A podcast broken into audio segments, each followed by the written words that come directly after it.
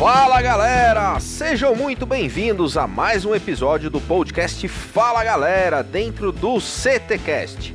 E eu te convido a se inscrever no canal, ativar as notificações e acompanhar semanalmente o nosso conteúdo nas plataformas do Spotify, Deezer, Google Podcasts, Apple Podcasts, YouTube e no site do CT Segurança. E eu conto com você para compartilhar este conteúdo nos grupos de WhatsApp, no Telegram, nas redes sociais e incentivar os seus colegas a ouvir e participar junto com a gente. Anota aí o nosso WhatsApp. É o 11 98987 7715 e o seu áudio com sugestões, dúvidas e proposta de temas pode entrar nos próximos episódios neste que é o momento. Fala galera!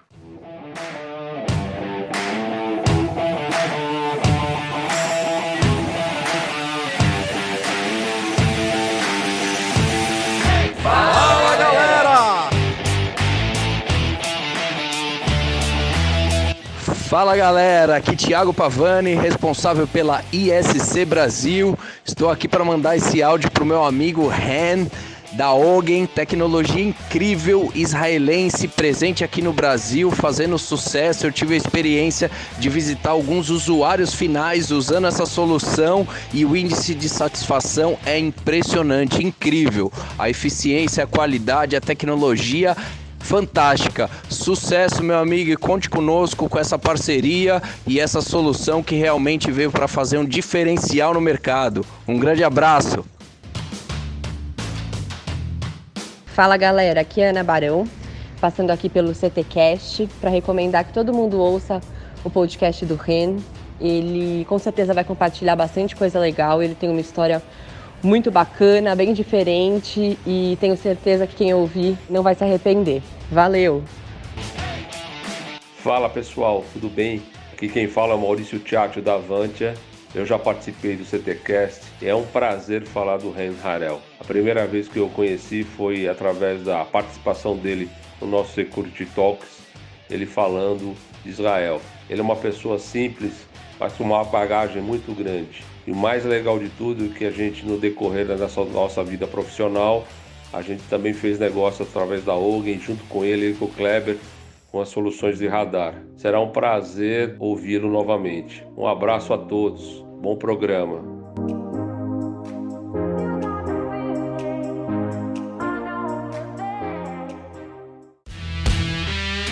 O patrocínio da Xcabos Distribuidora, da Ogen Tecnologias Israelenses Inovadoras, da Parkseg Treinamentos e da Techboard Latam, começa agora mais um episódio do CTcast. E hoje participam comigo o mestre sem cerimônias, Christian Visval. Fala galera! E o nosso convidado especial deste episódio, Ren Harel. Fala galera! O rei nasceu em Israel em 1970. Frequentou a escola religiosa até os 18 anos de idade. Serviu por cinco anos no serviço militar israelense numa unidade de elite de infantaria, chegando ao posto de capitão. Entrou no Serviço de Segurança Nacional, na Unidade de Segurança de Embaixados, no Ministério de Relações Exteriores de Israel, e sua primeira missão foi em Moscou, lá no ano 2000. Em 2002, chegou aqui no Brasil como chefe de segurança na Embaixada de Israel em Brasília. Entre 2005 e 2011, morou e trabalhou lá na Argentina, fazendo negócios na área de segurança, consultoria e projetos. Em 2011, recebeu uma proposta para ser CEO da Global Advising em São Paulo, onde ficou até 2016, até que fundou a Ogen. Muito bem-vindo, Ren. Muito obrigado, Kleber, Christian. É bom estar com vocês aqui. E o nosso tema de hoje será: Estamos em guerra?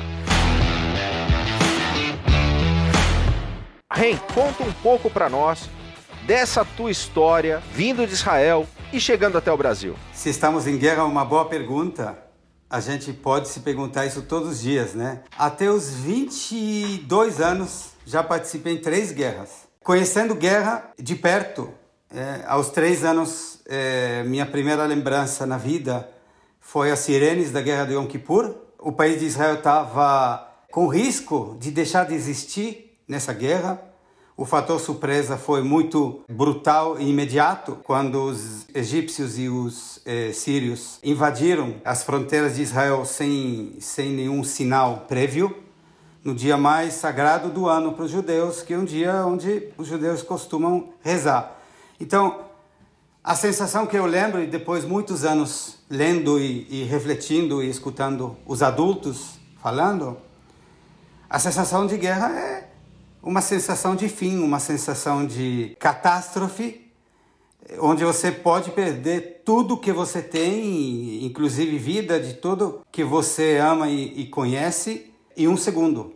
É, em Israel é muito comum, todos nós tem algum parente que já morreu em algum atentado, morreu em alguma guerra, alguma ação militar. Aos 12 anos, meu pai foi é, como soldado de reserva na guerra de Líbano, a primeira guerra do Líbano, hoje chama, porque em 2006 começou outra.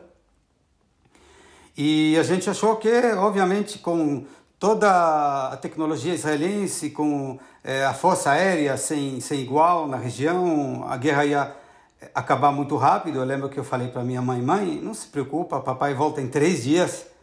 Ele voltou depois de um mês com barba, contando as experiências. Eu tenho certeza que algumas experiências ele não contou para poupar da gente é, coisas que a gente não tinha que, que escutar aos 21 anos, já como tenente jovem, a Guerra do Golfo, onde eu já tinha responsabilidade sobre a vida de outros soldados, com 20 e 21 anos. Não foi uma guerra de tropas, mas foi uma guerra onde todas as noites a população se fechava em casa esperando mísseis cair. Quem lembra do Saddam Hussein do Iraque? Ele ameaçava lançar eh, armas químicas e todo mundo à noite se, se fechava nos quartos, todas as famílias com máscaras de gás já prontos para receber um bombardeio. Em Israel, o, o exército é obrigatório tanto para homens como para mulheres, né? Mas existe um patriotismo diferente, um orgulho de, de, de servir diferente que você vê isso, por exemplo, aqui no Brasil, que é uma é, muitos assim, você pega os jovens com 17, 18 anos e fala, cara, não quero isso nunca para mim ou por filhos, até vira motivo de brincadeira com algumas pessoas. Mas lá é diferente, né? Apesar de ser obrigatório, tanto o homem como para a mulher, é um orgulho, né? Eu lembro que quando eu estudei na faculdade, a gente tinha essa pergunta: a sociedade israelense é militante ou não é? E uma boa pergunta. A conclusão é que no final é, porque a gente recebe na veia é, uma educação que é muito patriota. É, você sabe que em algum momento vai chegar a sua vez de é, colaborar com a segurança nacional. Aos 16 anos já os jovens começam a entrar em, em nessa vibe, começando a se organizar, receber material, é, poder visitar o, é, o exército e, e, receber um pouco palestras, respostas, dúvidas.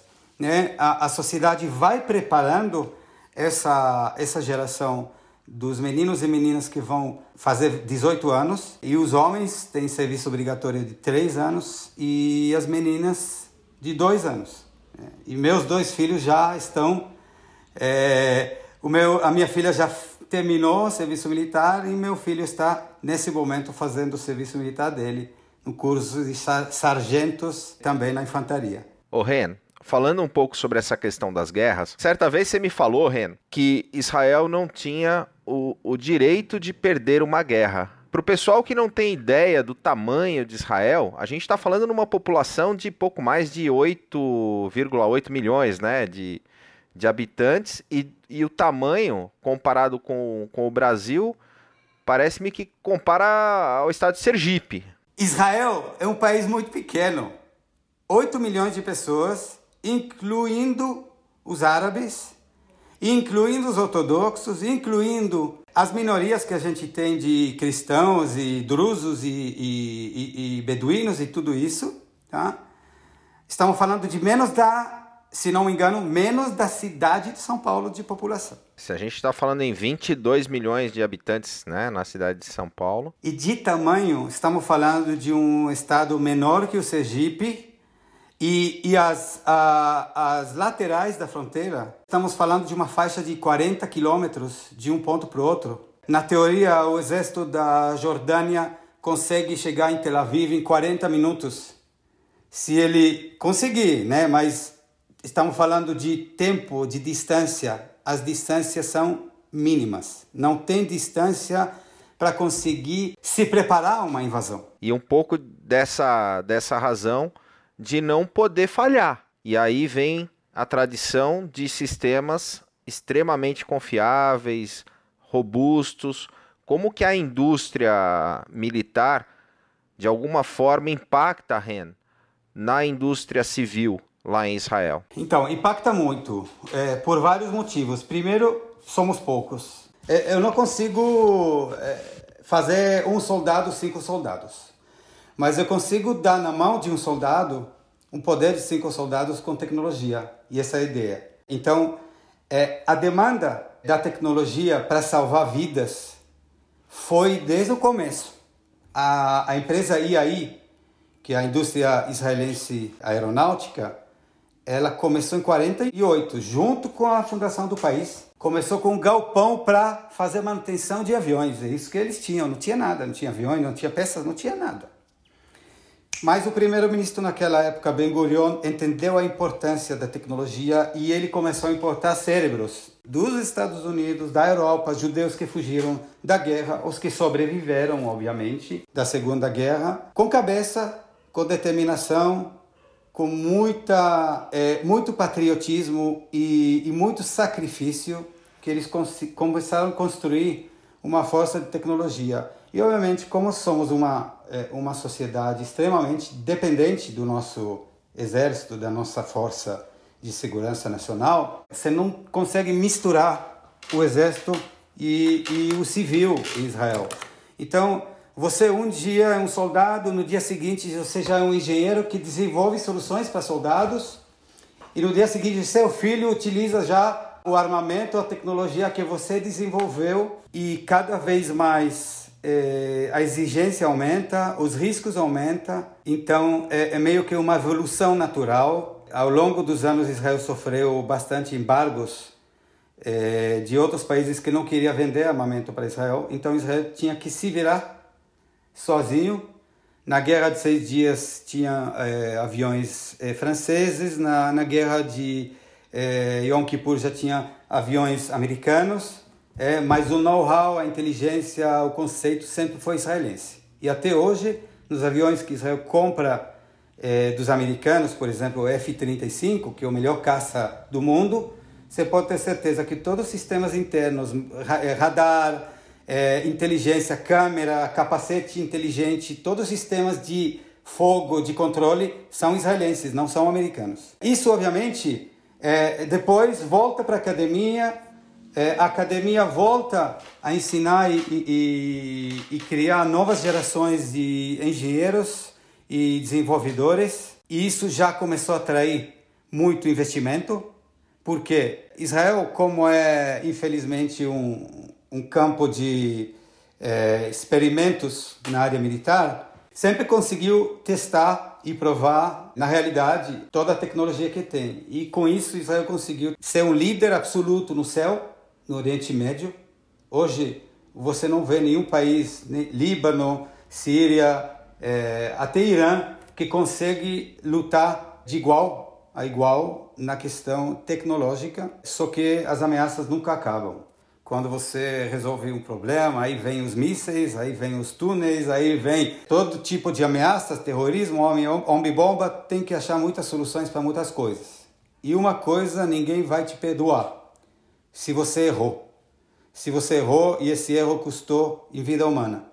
Todos os procedimentos estão sempre tentando antecipar vítimas, tentando antecipar é, custo de vida humana, investindo muito em tecnologia, e muito em procedimentos, e muito em treinamento, e muito em proatividade, e não procurar, não esperar o risco chegar até você. Vai lá, você antecipa o risco, detecta o, risco e tenta eliminar ele quando ele está ainda longe de você, para não precisar enfrentar ele depois numa situação que você está é, inferior taticamente. É, numa guerra não existe a oportunidade de, de erro, né? Errou custa vida.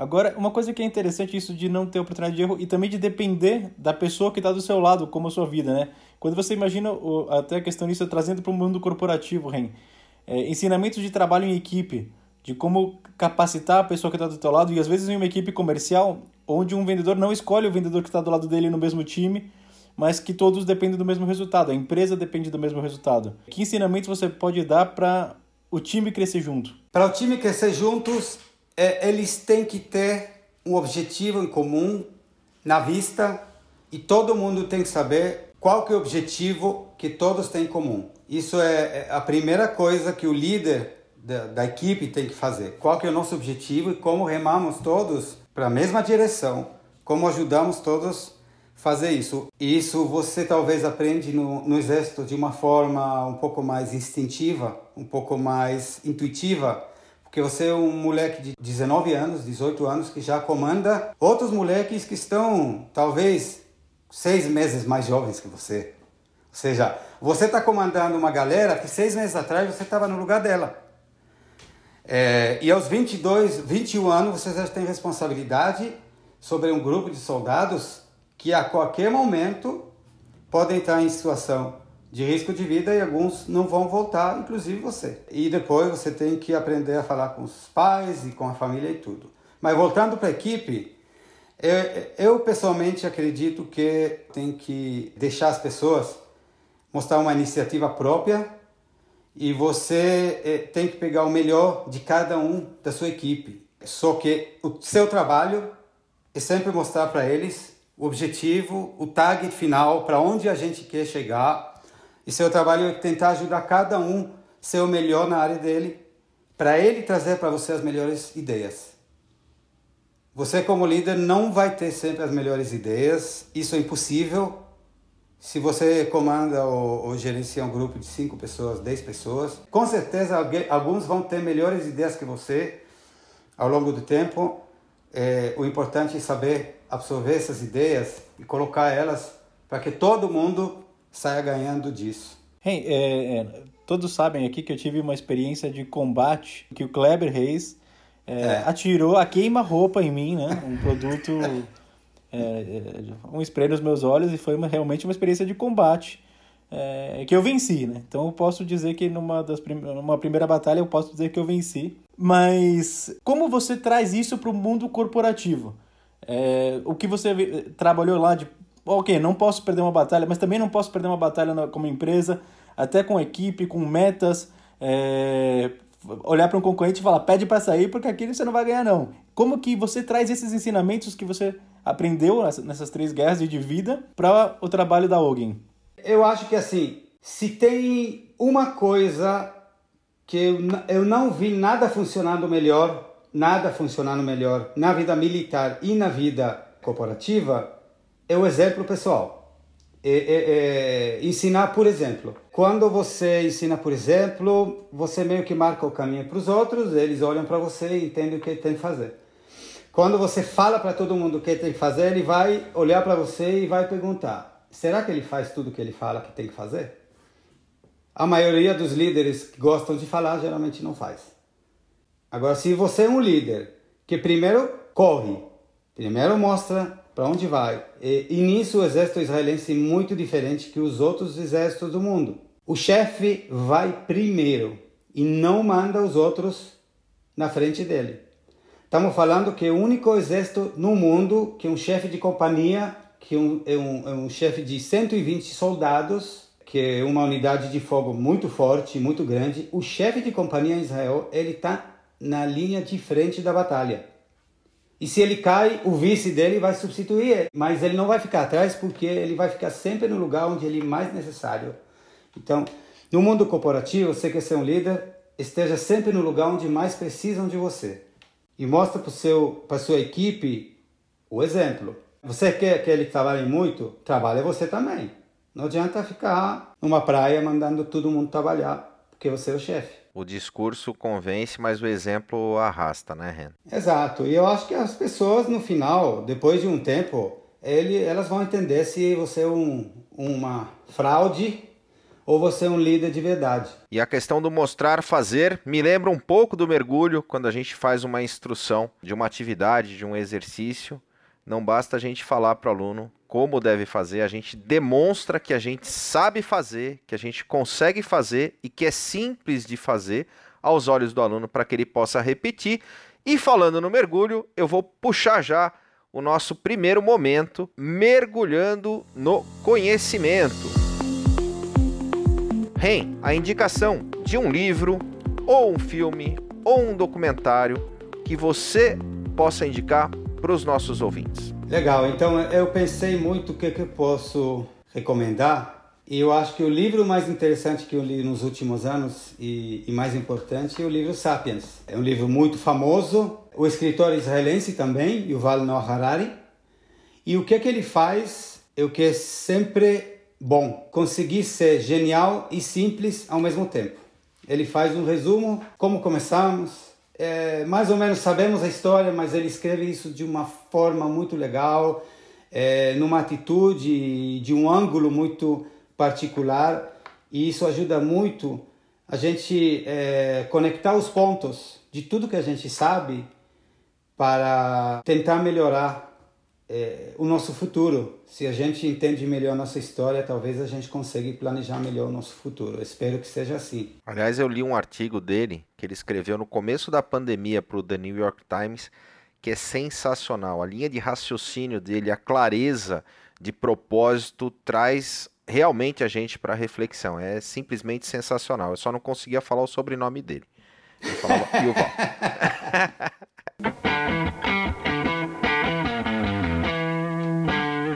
Momento Passo do Gigante.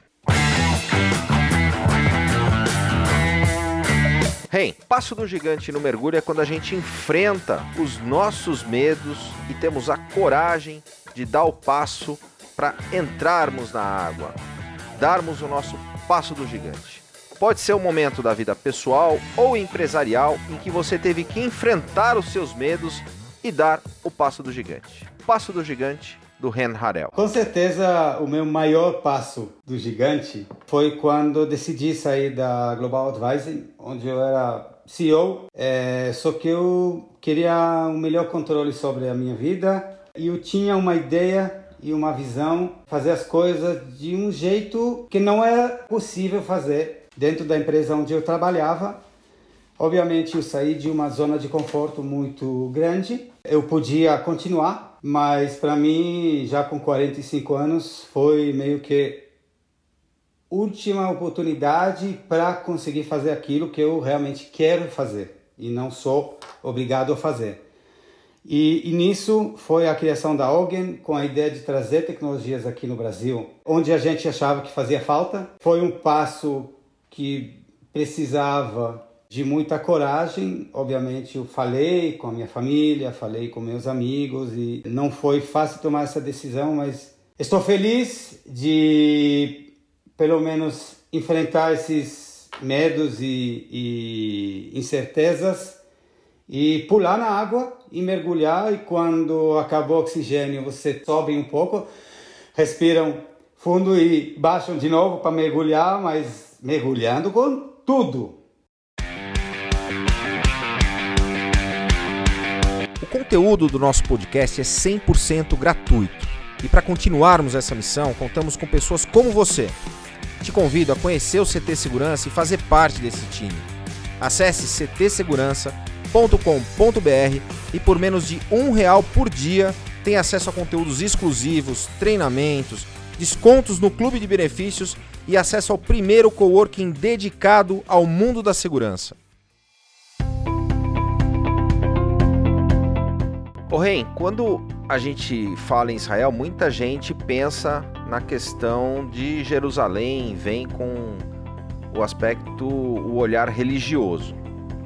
Mas a gente sabe que Tel Aviv hoje é um dos maiores centros no mundo de desenvolvimento de tecnologia.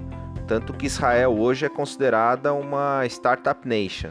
A que, que você atribui Israel ter conseguido esse nível de destaque em tecnologia mundial. Tem essa questão, obviamente, que chama o, o, o, o gênios é, judeu, é, que aí você vê realmente que tem um, um pequeno grupo de judeus, geralmente europeus, é, que conseguiram é, conquistar áreas muito além do tamanho relativo na população. É, então, acho que já tem uma base intelectual, porque isso não cresce, não acontece em um dia. Mas, pulando um pouco para nossos tempos, nossa época, é, existe um divisório de água na questão de tecnologia em Israel militar que começou nos anos 80. Israel, naquela época, tinha a ideia, a ambição de conseguir desenvolver do zero um avião de combate, de caça, 100% israelense, 100% azul e branco, que a gente chama. E aí começou a trabalhar num projeto muito megalomaníaco de conseguir construir um avião desse só que quando o avião estava começando a ficar bom, os americanos vetaram de forma que não tinha muito como discutir, porque Israel recebe dos Estados Unidos ajuda é, bilionária anual. E se você fala para os americanos, tá bom, não, não, fiquem com o dinheiro que a gente constrói nosso avião, acho que a conta não ia fechar. Então Israel é, preferiu encerrar esse projeto e continuar comprando a linha de aviões americanos. Só que encerra um projeto desse com 2 mil ou 3 mil engenheiros, todos top de linha, já com experiência de como desenvolver um avião de caça que com certeza é a tecnologia mais é, é, superior que existe. E o que, que você agora faz com eles? Todos esses engenheiros foram para o mercado agora, cheios de know-how, e cheio de ideia, explodindo de ideias, e dizem que esse foi a primeira, o primeiro boom de startup de Israel, que começou obviamente em cima de uma base, mas aquilo foi é, o, o, o, Big Bang da tecnologia é, israelense. Nos anos 90 já começou a ser evidente é que Israel, apesar de ser um país muito pequeno, ele, ele é um, um, um polo de, de, desenvolvimento de tecnologias é, a nível mundial. É, em 94, 95, é, a primeira é, tecnologia israelense conhecida no, a nível mundial, é ICQ, o primeiro messenger da internet. Oh oh. oh oh. É, mas realmente tem algumas empresas que ficaram é, famosas a nível, a nível mundial, a Mobileye, a Waze, é, tem, tem muitas, mas realmente são milhares de empresas que foram ou vendidas ou fazem parte hoje do cenário mundial da tecnologia. É, e hoje a tecnologia e os startups em Israel são o locomotor da tecnologia e da economia desse país. E é muito legal essa questão que você citou sobre a questão da, da educação, da valorização da educação em Israel, né? É sim, a educação é educação pública, é gratuita. É, isso é muito importante porque todas as classes têm a mesma educação. É, isso ajuda a, a diminuir um pouco as diferenças sociais e ajuda a construir uma sociedade um pouco mais igualitária. O objetivo de todos nós que queremos é, viver em paz e, e, e queremos que um, um mundo melhor para todos nós. A educação realmente, na questão de segurança, na questão de patriotismo, começa numa idade jovem. Eu, quando nascendo em 1970, em Israel, nos anos 70, você não podia chutar uma lata vazia na rua porque tinha risco de explosão. Então você é exposto a campanhas na TV, outdoor, que não pode mexer em objetos suspeitos, que não pode, é, que tem que chamar a polícia em qualquer suspeita e a polícia vem e isola a área e chama aquele robô que vai explodir o objeto, é, objeto suspeito. Hoje já as fronteiras são muito mais é, protegidas. Depois de dois ou três turnos de, de batalha com, com os palestinos nos últimos 15 anos, as fronteiras já são quase fechadas hermeticamente, totalmente. Então, é, esse cenário, esses riscos já não aparecem, você não tem quase objetos suspeitos na rua, não tem mais homem-bomba, não tem é, ônibus explodindo como é, acontecia 15, 20 anos atrás. Hey, você colocou isso, mas é, eu lembro ano passado, você estava lá em uma viagem e eu acho que a gente estava, eu estava até falando com, com o Kleber aqui, ah, tô conversando com o Rei, mas ele não pode falar agora porque tá tendo um bombardeio ali. É, ele tá. Ele, ele tá, ele tá deitado na rua. Mas daqui a pouquinho ele me liga de novo.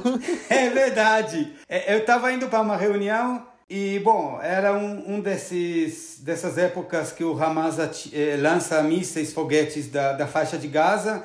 Praticamente Tel Aviv fica a 70 quilômetros de Gaza, está dentro da, da área de cobertura desses mísseis. Existe o, o, o sistema antimíssil, né? Iron Dome, a capa de ferro, só que ela não é 100%. Alguns mísseis podem é, não ser inter, interceptados. É, no meu caso, eu consegui, é, eu escutei a sirene, todos os carros na rua parando, eu eu sou mais brasileiro já que israelense, não sabia o que fazer. Aí eu vejo todo mundo descendo do carro, eu desci do carro, deitando no asfalto, e aí você vê na altura duas intercepta interceptações acima de você. Assim, dois boom, aí depois de cinco minutos não acontece nada, todo mundo entra no carro e vai embora. Para um pouquinho, tava rolando aqui um bombardeio, já te ligo, já te ligo daqui a pouquinho. Cinco minutos a gente continua, tá? a gente já passou de tudo realmente, então acho que as pessoas estão acostumadas, mas sabe, risco é uma coisa muito relativa. E também eu descobri que é muito geográfica.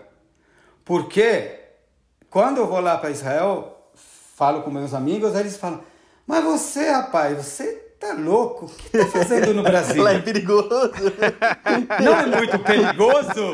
Quando eu falo que ando de carro blindado, eles falam: Mas você é o chefe da máfia? Eu falo: Não. Aqui é muito comum todo mundo andar de carro blindado. E eles falam: Você é louco? Que perigoso, o Brasil é perigoso. Então, aí eu tenho que explicar para cada um. Mas enfim, a pergunta não foi se estamos em guerra? Então, é, eu sei uma coisa, eu sei uma coisa. 100 anos atrás, exatamente 100 anos atrás, o mundo passou pela gripe espanhola. A gente não sabe falar sobre muitas coisas, a gente só sabe falar as coisas que a gente sabe. Eu sei que em 1914 começou a Primeira Guerra Mundial. 1918 já começou a gripe espanhola. 1939 começou a Segunda Guerra Mundial. A gente está falando em 20 anos, duas guerras mundiais e uma gripe espanhola que dizem, ninguém sabe, que matou entre 50 e 100 milhões de pessoas. Juntando as duas guerras mundiais, podemos falar 200 milhões de pessoas. Agora, perspectivas. Quantas pessoas morreram até agora no mundo dessa gripe? Um milhão. Um milhão, se você coloca numa planilha Excel, você recebe 0,00000 alguma coisa da população mundial. É óbvio, tem que tomar muito cuidado, não podemos deixar a pandemia espalhar sem controle, mas acho que olhando o resultado, estamos com certeza muito melhor. E não só isso. Quanto tempo a gente precisa para se recuperar de uma guerra com todos os homens que morreram, todas as mulheres que foram vítimas, crianças, todo mundo tem que voltar, começar a recuperar a economia, é, lamber as feridas, os traumas, tem que, que, construir uma sociedade do zero. Hoje não é a, a situação. A sociedade continua na mesma situação. A gente não tem nenhuma falta de alimentação, comida. A gente é, é como um corpo que se cuida sobre um risco, abaixa, diminui a atividade e depois que voltar, vai voltar com tudo. A questão é: vai ter vacina, não vai ter vacina? Quanto tempo ainda vamos precisar trabalhar dessa forma? Mas o que, que a gente está vendo que tem algum tipo de adaptação na solução. Muitas empresas que já se adaptaram, muitas pessoas que já, já se adaptaram. É muito bom que o governo ajuda e tem que continuar ajudando. Tem setores inteiros que vão ter que se reinventar, mas não é uma guerra. Não, não tivemos o sofrimento, as lágrimas, o choro. Sim, temos muitas famílias que perderam familiares para essa pandemia. É, é triste, mas ao mesmo tempo a gente tem que lembrar que tem doenças e acidentes e conflitos o tempo todo. Isso não para nunca. É, isso mais uma crise que a gente vai ter que, que superar, mas com as tecnologias de hoje é mais fácil que nunca. É, se a gente volta a falar de 100 anos atrás, eles não tinham nada. Não tinha tecnologia, não tinha nem linha fixa de telefone para falar. Hoje a gente conversa, tem Google, tem computador, tem internet, tem WhatsApp, tem inteligência artificial que nos ajuda a entender tendências da doença, tendências das vacinas, tendências e estatísticas de eh, índices de mortos e, e de doentes. Estamos relativamente bem. Agora vamos, vamos matar esse vírus e continuar com a nossa vida. O Ren, você falou em tendências e em tecnologia. Na tua visão, o que, que vem de novidade agora de Israel trazendo um pouco para o nosso mercado de segurança? Boa pergunta. Tendências é sempre uma aposta, né? Mas acho que a gente não arrisca muito dizer que vai acelerar tudo que é uso de inteligência artificial, processamento de máquina.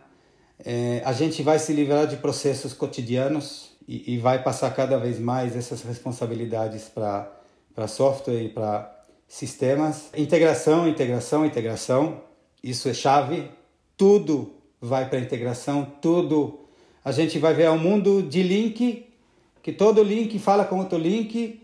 É, isso é muito importante, entender automação, integração, simplificar tudo que a gente faz hoje com, com tecnologia. E a parte da cybersecurity também, né? Que Israel desponta aí com muitas startups. Bom que você mencionou. Qual é a maior unidade hoje do exército israelense? A unidade de cybersecurity é a maior. O exército mais avançado do Oriente Médio tem a maior unidade dele hoje cybersecurity. Meninos e meninas que nunca vão saber o que fazer com uma arma estão na frente da batalha.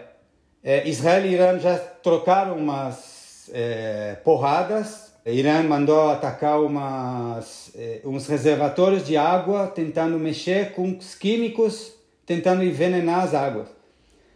Israel, como contra-ataque, conseguiu tirar de funcionamento um porto marítimo no Irã e deixou ele sem operação durante uma semana.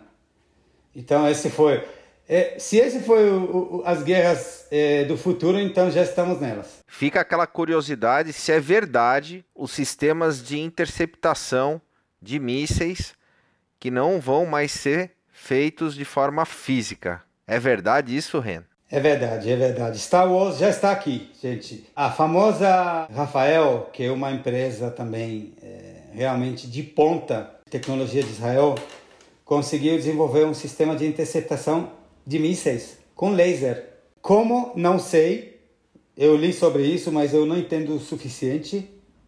Mas eu entendi que eles conseguiram fazer isso com consumo de energia tão baixo que você só vai pagar uns dólares por cada interceptação, que é o custo da conta de luz. Isso vai ser o custo da, da operação. Então, se hoje eu preciso investir 20 mil dólares para interceptar um míssil com outro míssil que eu tenho que lançar e calcular que ele vai pegar no ar, com laser fica muito mais fácil. Você consegue interceptar é, uma grande quantidade que cai ao mesmo tempo então, se hoje o Hamas, por exemplo, lança 10 foguetes, é, tem chance que 7 vão ser interceptados, mas 3 vão cair. É, com laser, você já consegue interceptar e chegar num outro patamar de luz contra ferro. E o luz sempre vai ser mais rápido, mais preciso e muito mais letal. E entrando um pouquinho nesse detalhe de tecnologias e ações diferentes, vocês da alguém trouxeram soluções para o Brasil de ponta diferenciado. Eu queria só que explique para quem não entende o que, que é o radar, o que, que é a mina e como isso ajuda a parte de tecnologia para o mercado de segurança. O que, que a gente tem hoje no mercado de proteção perimetral são sistemas que vão te avisar quando alguém encostar no seu perímetro. Os radares e as minas trazem o conceito de prevenção. Alguém já andou aqui no escuridão total uma vez, total, sem usar lanterna, sem usar absolutamente nada. Noite é muito difícil identificar qualquer coisa. E por esse motivo é, é que os bandidos preferem invadir a noite, né? É, não é não é por acaso. E hoje as tecnologias que a gente tem é, para prevenção de é, invasão em perímetros, em áreas, em propriedades, são muito limitados. O radar traz o conceito militar israelense que diz: eu não quero enfrentar o problema quando ele estiver aqui. Eu quero detectar o problema quando ele ainda está em movimento, antes de chegar. Quando eu detecto que ele está vindo, ele nem vai saber que eu já detectei, mas eu já tomei as medidas preventivas, tá? Então, eu meio que estou tentando passar o fator surpresa para mim e eu ficar com essa carta. Né? E se hoje a gente está sendo surpreendido por invasões, o nosso conceito é totalmente contrário. Reverte a situação, detectando ele a 200, 300 metros, 500 metros. É, temos radar que detecta um veículo a mil, a mil metros. Se você tem um campo, por exemplo, uma fazenda, você dorme lá, ou você tem uma área remota, se você detecta que foi invadido quando arrombaram a sua porta, não vai dar nem tempo para ligar para a polícia. E até a polícia chegar já perdeu.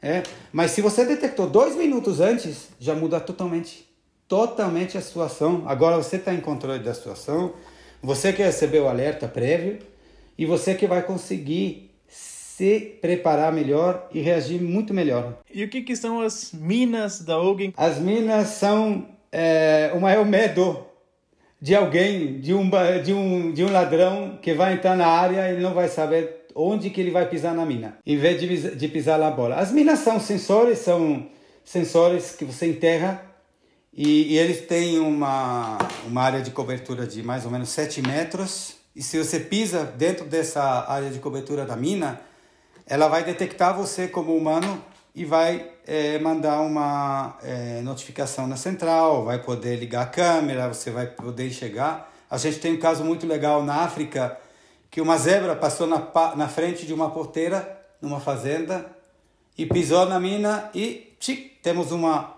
uma foto da, da zebra que passou em tempo real. É, é uma solução que pode ficar anos e anos enterrada, consome muito pouco de energia, então você consegue instalar ela em mata fechada, você consegue instalar ela em área de vegetação, você consegue é, instalar ela em pontos é, é, é tá, é, estratégicos. E agora você também consegue trabalhar com ela sem fio. Você enterra a mina em algum lugar, deixa um, um, um, um radiozinho pequeno com ela e ela já vai avisar para você quando alguém pisar nessa área. Isso, é, isso também é, é uma coisa muito boa, porque hoje não tem como resolver situações como essa. Você sempre pode colocar uma câmera, mas a câmera ela não é boa como sensor, ela é boa para visualizar. Como sensor, ela não vai fazer esse trabalho. Mergulhando de cabeça. Quando a gente fala que a gente vai mergulhar de cabeça, é que a gente vai fazer de verdade, com todas as nossas energias. Pode ser um projeto pessoal, um hobby, mas fora do trabalho, o que que o REM mergulha de cabeça? Assim, eu tenho duas paixões fora do trabalho: ler e música.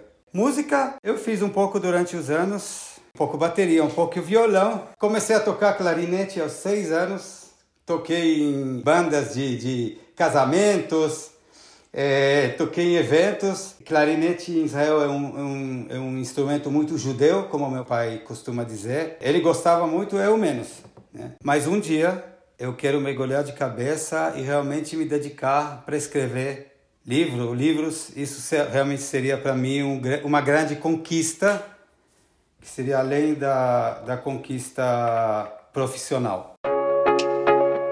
Muito bom. E quem quiser entrar em contato com vocês, conhecer mais a solução, faz como? Ogen.com O-G-U-E-N.com Toda a informação está lá temos muito material, muitos vídeos, cases no Brasil, cases de sucesso, vídeos interessantes, inclusive radar que já pegou onça à noite, aqui perto de São Paulo. Os moradores do condomínio nem sabiam que tinha onça na, na região. Então funciona bem.